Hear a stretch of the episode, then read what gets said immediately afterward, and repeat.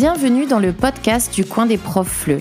Je m'appelle Cynthia, je suis prof de FLE en ligne depuis 2016 et en pleine pandémie, j'ai décidé de lancer ma chaîne YouTube pour accompagner et aider mes collègues à faire leur transition en ligne. Je lance ce podcast pour vous accompagner dans le développement de vos compétences digitales pendant votre trajet en voiture ou encore dans vos tâches du quotidien. Let's go pour un nouvel épisode Bienvenue dans ce nouvel épisode du coin des profs, le nouvel épisode, cinquième épisode. Ça y est, on est déjà notre cinquième épisode, c'est assez hallucinant. Je suis très très contente d'avoir commencé ce podcast. J'ai vraiment l'impression que, en plus de ma chaîne YouTube, je suis vraiment en train de faire une différence et d'aider des gens, d'accompagner des gens. Et ça me fait extrêmement plaisir. Donc euh, merci à vous de m'écouter euh, en ce mardi, euh, dans le futur bien évidemment.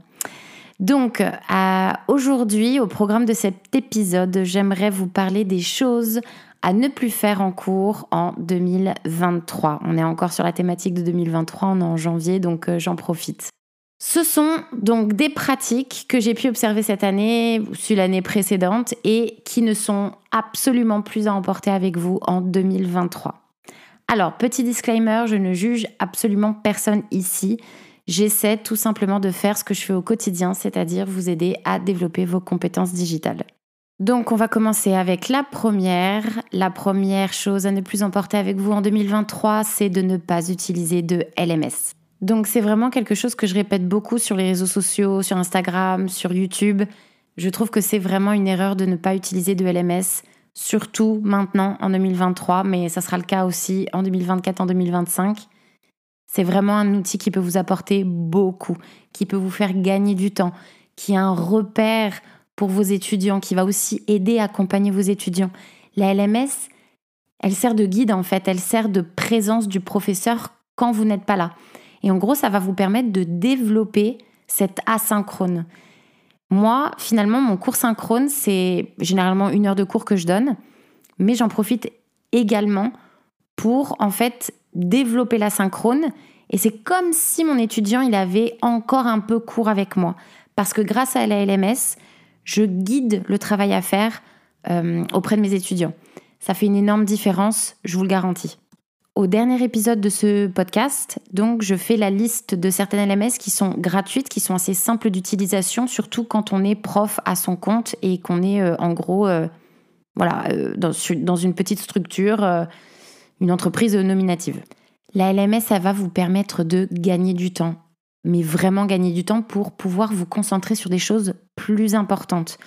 J'ai par exemple écrit aujourd'hui euh, la newsletter et justement je parlais que cette semaine j'avais eu une, une baisse de, de, morale, un coup de mou, mais que ça s'est pas forcément vu auprès de mon travail et auprès de mes étudiants.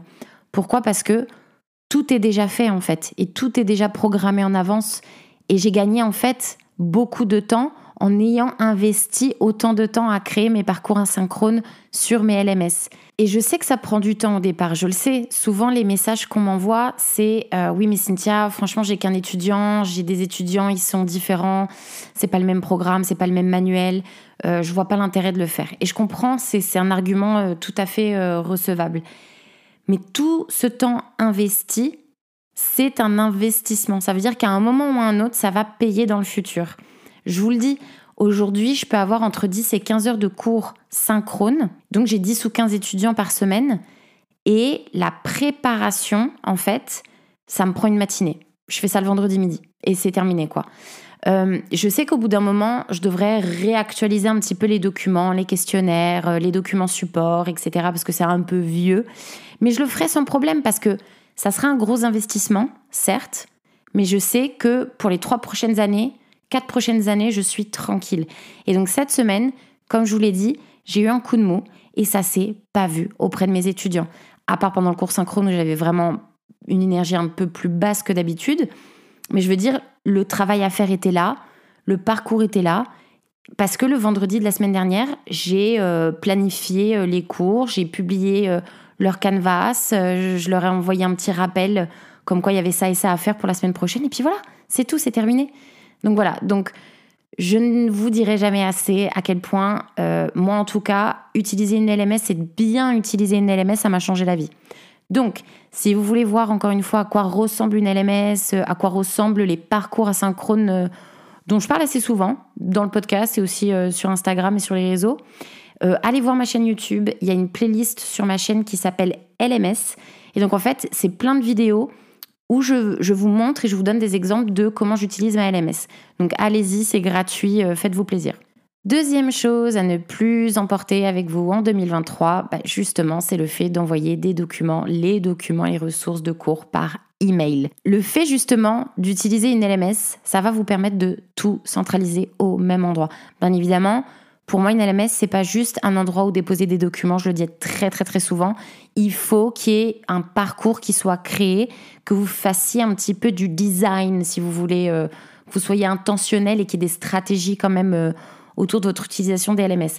Mais en tout cas, il n'y a pas pire que d'envoyer les ressources et les documents du cours par email. En gros, c'est à votre étudiant, vous laissez complètement à la charge de votre étudiant le fait de s'organiser en fait. Et le fait de placer euh, les documents, de retrouver les documents, le travail à faire, les consignes, etc. Tout est mélangé dans les emails, vous voyez? Donc voilà, c'est une des raisons euh, pour lesquelles il faut vraiment commencer à utiliser une LMS. Je dirais que même le système Google Drive, dossier Google Drive, c'est encore un peu trop pas assez organisé, disons, à mon, à mon humble avis. Donc, envoyer les ressources et les documents par email, c'est un gros no-no. Et mettez-vous au LMS, ça va vraiment faciliter la vie de votre étudiant parce qu'il va retrouver exactement tous les documents par rapport au cours qu'il vient de faire ou au cours qu'il fera si vous faites la classe inversée. Et ça va énormément baisser la friction entre votre étudiant et le travail à faire. Troisième chose à ne plus faire en cours en 2023, c'est le fait de ne pas avoir un logiciel de prise de notes. Alors, un logiciel de prise de notes, euh, en fait, tout simplement, ça peut être un cahier. Vous voyez un petit peu les cahiers de texte qu'on avait euh, au collège, pour ceux qui ont, qui ont fait le collège en France, où vous marquez un petit peu tout ce qui a été fait en cours. le, délégué de classe marquait euh, ce qui avait été vu, fait en cours, les devoirs, etc. Mais en gros, euh, c'est comme un bloc-notes en fait pour vous ou un agenda. Peut-être que vous utilisez un agenda, un gros agenda où vous pouvez vraiment euh, mettre un petit peu tous les cours et toutes les choses que vous allez voir avec vos étudiants. Eh bien, je trouve que c'est mieux peut-être de passer au format digital. Pourquoi? Parce que vous allez avoir des liens, si vous voulez, que vous allez euh, partager. Et donc, du coup, je trouve que avoir un logiciel de prise de notes, ça va vous permettre justement de mettre aussi ces documents, ces liens euh, qui sont euh, des documents digitaux. Et notamment, il y a des, logiciels de prise de notes qui sont absolument dingues, comme Notion. Pourquoi vous devriez euh, commencer à utiliser un logiciel de prise de notes comme Notion? Notion, ça va pas juste vous permettre en fait de prendre des notes ou de créer des tableaux, parce que vous allez me dire ça, je peux le faire sur Google Doc ou sur Excel ça va vous permettre aussi de vous organiser et d'avoir différents types de visions de la progression de votre travail. Donc vous allez pouvoir en fait déterminer pour chaque tâche des, des statuts. Par exemple, ou pour chaque cours, vous allez pouvoir déterminer s'il est euh, fait, s'il est préparé, si le PDF est fait, si euh, il a été terminé. Vous pouvez ensuite laisser des commentaires euh, pour laisser en fait un, un feedback à vous-même en fait pour savoir comment ça s'est passé avec l'étudiant, s'il y a des petites choses que vous avez notées dans un cahier, bah là, vous pouvez tout centraliser au même endroit. Et moi, c'est ce que je fais. Et notamment, je l'utilise pour ma facturation, je l'utilise pour... Euh, c'est un catalogue de tous les cours que j'ai donnés depuis justement que j'utilise Notion pour tous mes étudiants. Je peux vraiment dire que à ce niveau-là, pour l'organisation de mes cours, ça a vraiment totalement changé euh, ma vie. Voilà, c'est comme un peu la LMS, ça a changé ma vie de prof et eh ben Notion, ça change ma vie de, prof, mais dans, dans, les coulisses, si vous voulez. Donc Notion, euh, il est gratuit et il y a de plus en plus de tutoriels sur YouTube pour savoir un petit peu comment ça fonctionne. Il y a vraiment des trucs dingues que vous pouvez faire en fait. Vous pouvez mettre des formules euh, que vous utiliseriez dans un Excel pour un peu plus automatiser votre workflow, votre progression de travail. Mais dans tous les cas, ce que je peux vous conseiller, c'est d'aller voir des tutoriels. Moi, j'en ai deux. Euh, c'est limite quand même dans les connaissances que j'ai de notions, mais j'en ai deux et je propose aussi un template gratuitement de, bah, de, la page notion que j'utilise pour euh, le suivi de mes cours. Donc, n'hésitez pas, allez sur ma page euh, sur ma page YouTube, sur ma chaîne YouTube. Et vous retrouverez justement, il y a, il y a probablement une playlist qui s'appelle Notion. Et donc, vous y allez, vous regardez, il y a deux petites vidéos. Je vous montre un petit peu comment ça fonctionne, de manière très limitée, bien évidemment. Et à la fin, je vous offre un template gratuit. Quatrième chose à ne plus faire dans vos cours pour 2023, c'est le fait de faire toutes les compréhensions orales et toutes les compréhensions écrites en cours synchrone. Je ne suis pas contre le fait de faire une bonne petite CO et une bonne petite CE de temps en temps en cours synchrone. Mais je trouve que de les faire systématiquement, vous perdez un temps fou et de toute façon, ce n'est pas efficace. Pourquoi ce n'est pas efficace? Une CO et une CE, c'est un moment déjà de réception. Ça veut dire que cette phase de réception, elle peut se faire absolument à n'importe quel moment. Elle a généralement une euh, charge cognitive qui est relativement basse, ça veut dire qu'elle n'est pas trop euh, compliquée pour vos apprenants, d'une certaine manière, disons, et elle n'a pas besoin d'être faite en cours. Ce qui, est, bien dans une CO et une CE, c'est de faire de la compréhension globale, mais aussi de la compréhension détaillée comment vous voulez faire bien comme il faut, la compréhension détaillée, si vous avez par exemple 15, 20 personnes dans votre cours? C'est pas possible. Chaque étudiant est différent. Chaque étudiant a des stratégies de compréhension qui sont différentes. Et donc du coup, le fait de laisser vos étudiants faire les CO et les CE avant le cours, dans le cadre d'une classe inversée, mais c'est là tout l'avantage d'une classe inversée, ça va lui permettre d'écouter à son rythme, de chercher les mots à son rythme, de comprendre à son rythme et de vraiment faire comme il faut de la compréhension détaillée. Donc une petite CO, une petite CE en cours synchrone, quand on est sur de la compréhension globale, quand le document audio ou la vidéo ou le texte, c'est une sorte de petite euh, mise en situation, euh, un, vrai document déclencheur d'une autre activité en cours, je suis complètement pour. Mais le fait de le faire systématiquement, pour moi, vous ne faites que perdre votre temps. Mais, mais vraiment.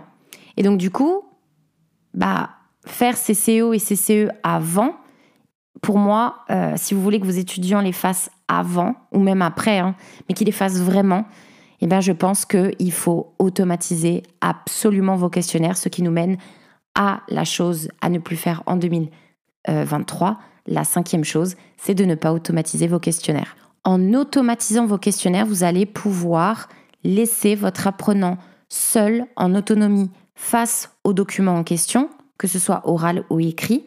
Vous allez pouvoir guider. Il aura du feedback immédiat.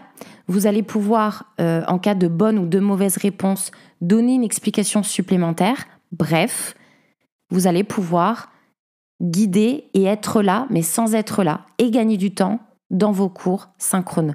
Donc, si vous voulez, la quatrième erreur et la cinquième erreur, elles vont de pair. Ne pas faire CCO et CCE en cours, du moins pas systématiquement, et automatiser vos questionnaires. Vous allez gagner un temps de fou en cours synchrone.